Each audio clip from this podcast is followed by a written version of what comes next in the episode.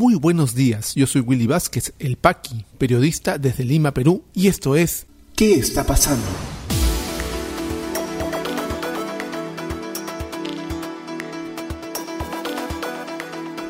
Estas son las noticias de hoy, viernes 6 de agosto de 2021. Premier Guido Bellido asegura que cerrar el Congreso no es una opción, pero congresista Guillermo Bermejo lo desmiente. Elección de gabinete buscaría enfrentamientos con el legislativo.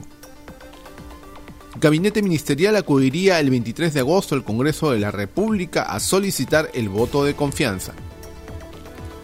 Ministro de Educación Juan Cadillo afirma que el objetivo de gobierno es vacunar hasta octubre a mayor cantidad de maestros. Vamos al desarrollo de las principales noticias aquí en ¿Qué está pasando?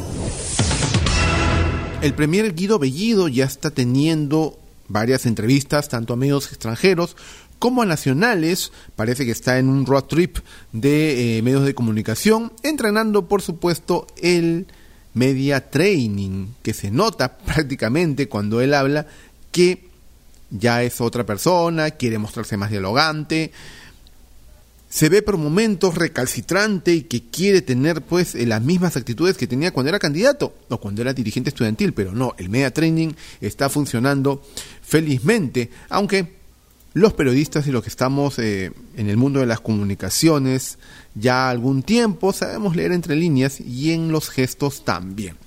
Pues bien, que ha dicho el, el, Premier Guido Bellido que cerrar el Congreso no va a ser de ninguna manera una opción. Y dice a Perú 21, de ninguna manera va a ser eso un hecho ni una opción, cerrar el Congreso, porque el Congreso, el Legislativo y el Ejecutivo van en una sola dirección ¿Cuál es el objetivo del Ejecutivo? ¿Enfrentarse con el Legislativo? No, de ninguna manera.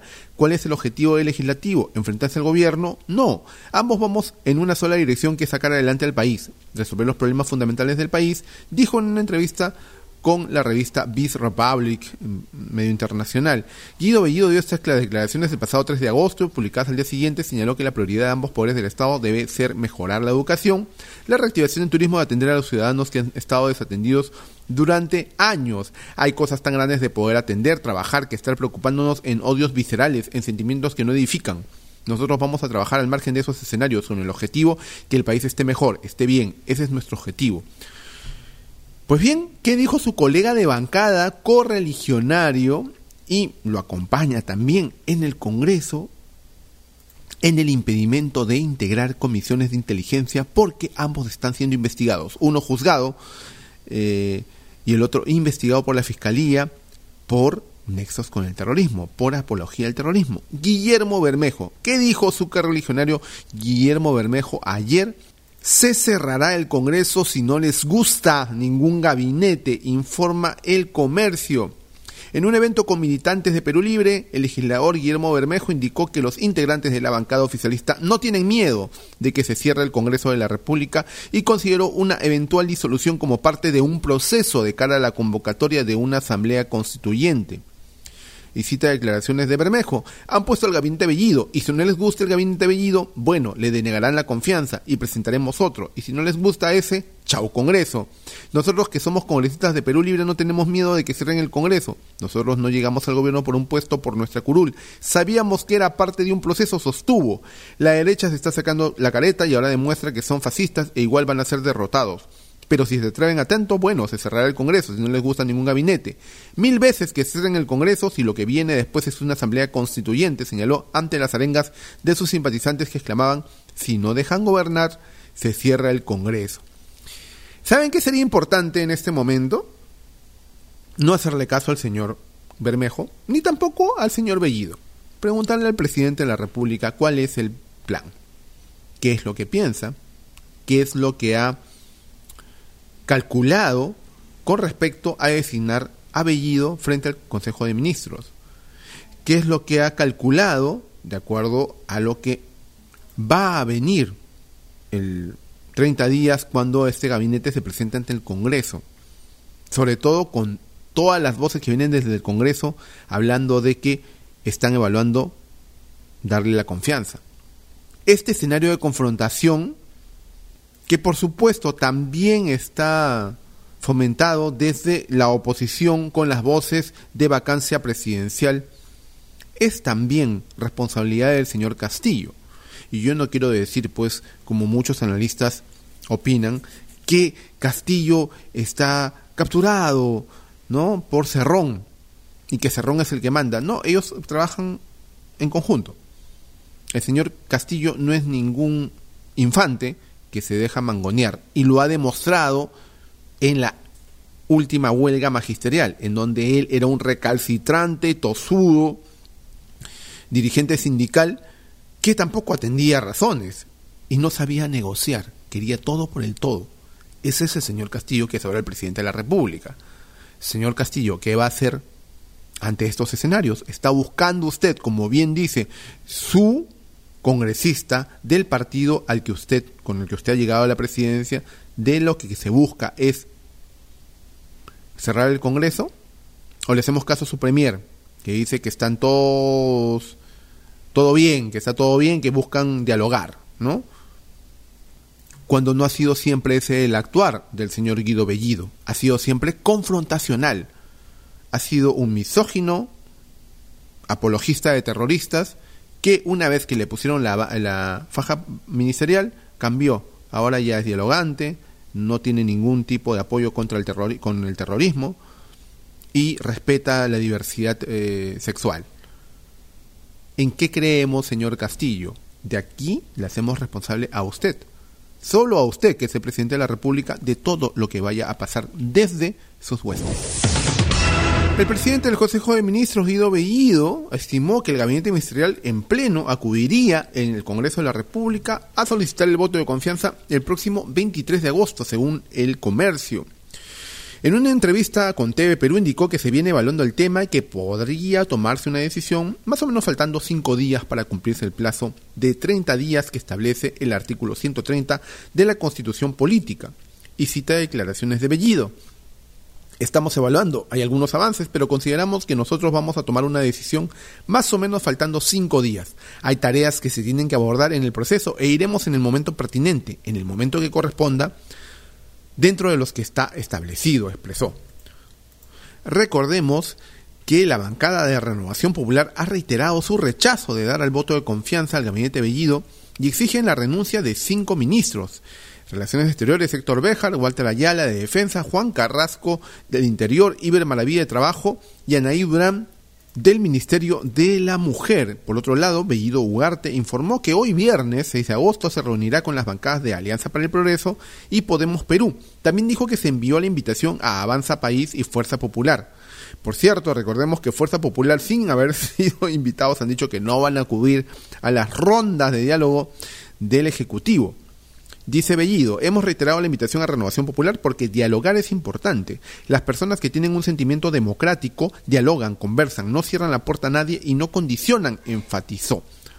Vamos a ver cómo le van en estos eh, acercamientos con el Congreso al gabinete Bellido, porque al parecer con lo que acabamos de comentar con respecto a Guillermo eh, Bermejo, las declaraciones que les dio en una reunión partidaria, esto no es que lo dijo por ahí con algunos amigos, no, es una reunión oficial del partido, reafirmando un plan del partido. Vamos a ver, tomando en cuenta esto, que echa más leña al fuego y entorpece totalmente estos intentos de diálogo Ejecutivo, ¿qué va a hacer el señor Bellido? Vamos a ver, pues, si pone en juego todos sus dotes de negociador, que por lo previsto no los tiene.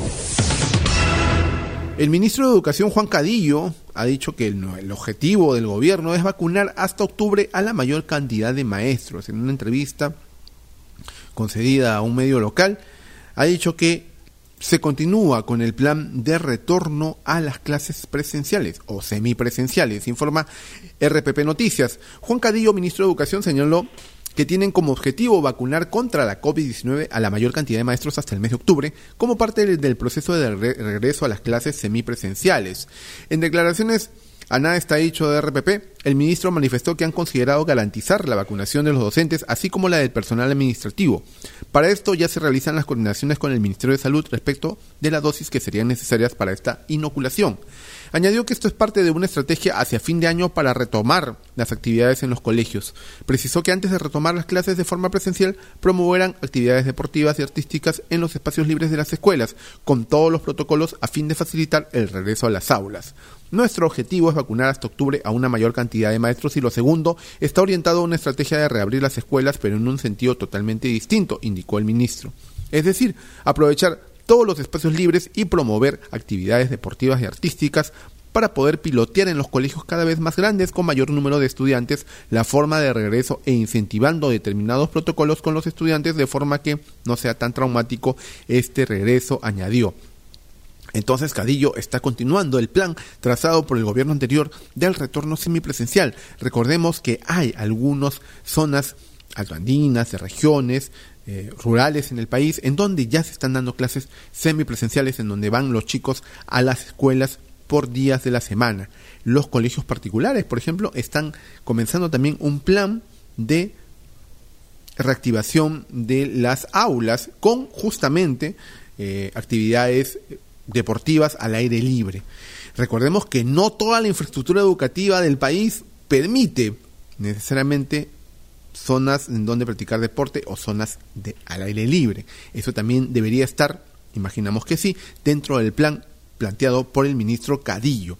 Porque sí es importante, importantísimo y fundamental que los chicos vuelvan a las aulas. No solo porque en la primera infancia los chicos que han deberían haber entrado al colegio estos años de pandemia, en la sociabilidad encuentran las primeras formas de aprendizaje, sino también este, este contacto permanente y esta sociabilidad ayudan mucho al proceso de enseñanza-aprendizaje. Esperemos pues que todo vaya bien, que la tercera ola no sea mm, devastadora como ha sido en otros países, por eso es importante que más personas vayan a vacunarse y que el retorno a las clases comience a proceder de manera segura, y oportuna. Ya regresamos con mucha más información aquí en ¿Qué está pasando?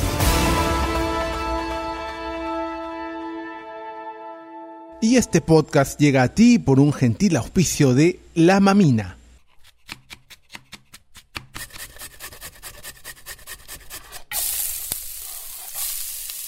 Estos sonidos son el punto de partida de una deliciosa experiencia.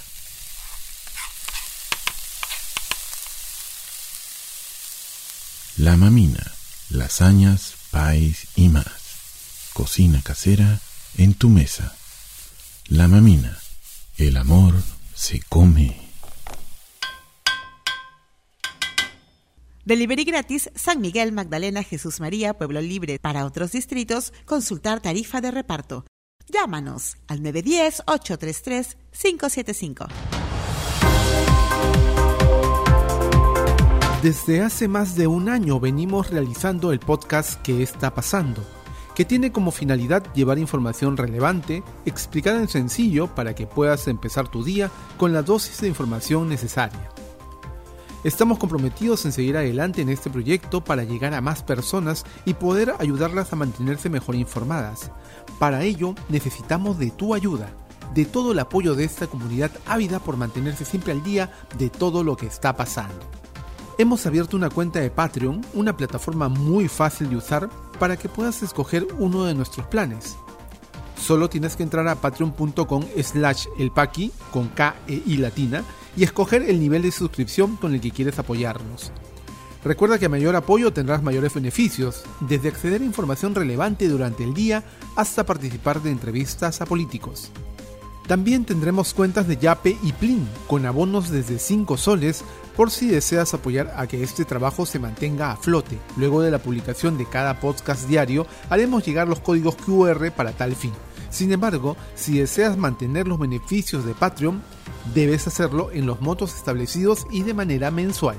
Muchas gracias por permitirnos hacer qué está pasando, periodismo objetivo y con propósito, para que puedas mantenerte informado y al día de lo que pasa en el Perú y en el mundo. Si tienes alguna duda, consulta o comentario, no dudes en escribirme por interno en los chats de distribución, a través de mis redes sociales, facebook.com slash elpaqui, twitter.com slash elpaqui o a podcast arroba elpaqui.com. Continuamos con mucha más información aquí en ¿Qué está pasando? ¿Qué está pasando en la economía? Encuesta de Datum revela que situación económica de peruanos empeorará o seguirá igual en lo que queda del 2021.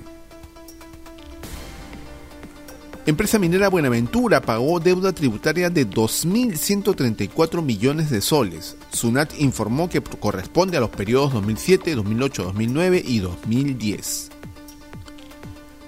Superintendencia de Banca y Seguros deberá definir en 30 días el procedimiento para que afiliados de las AFP se jubilen a los 50 años. ¿Qué está pasando en las regiones?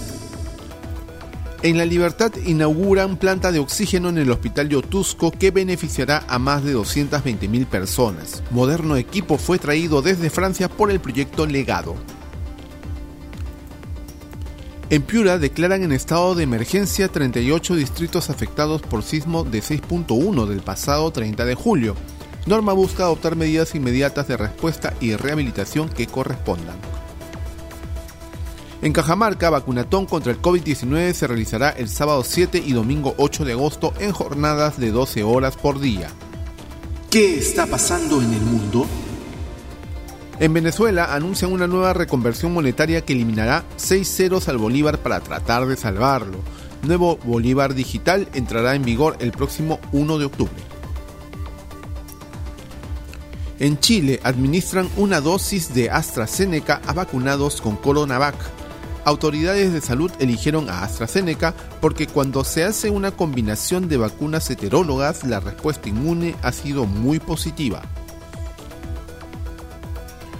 En Grecia, incendios forestales afectan miles de hectáreas y ya se han evacuado decenas de poblaciones y desplazado a miles de vecinos y turistas.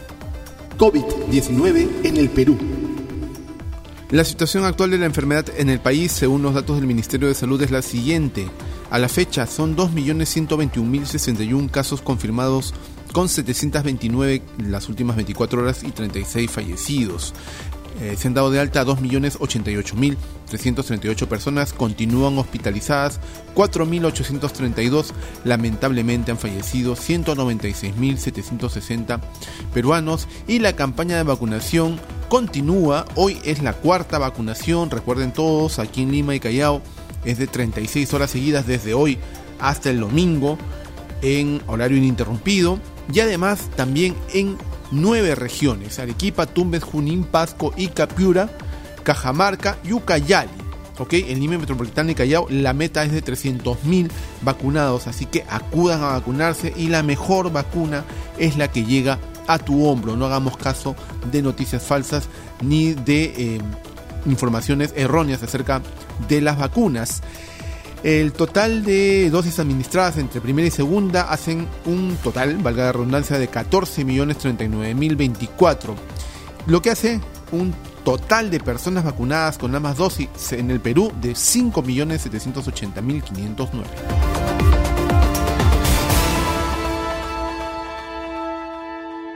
Si te interesó este podcast de noticias, recomiéndanos con tus contactos porque estaremos enviando este audio todos los días para que puedas tener una aproximación noticiosa a lo que está pasando en el país.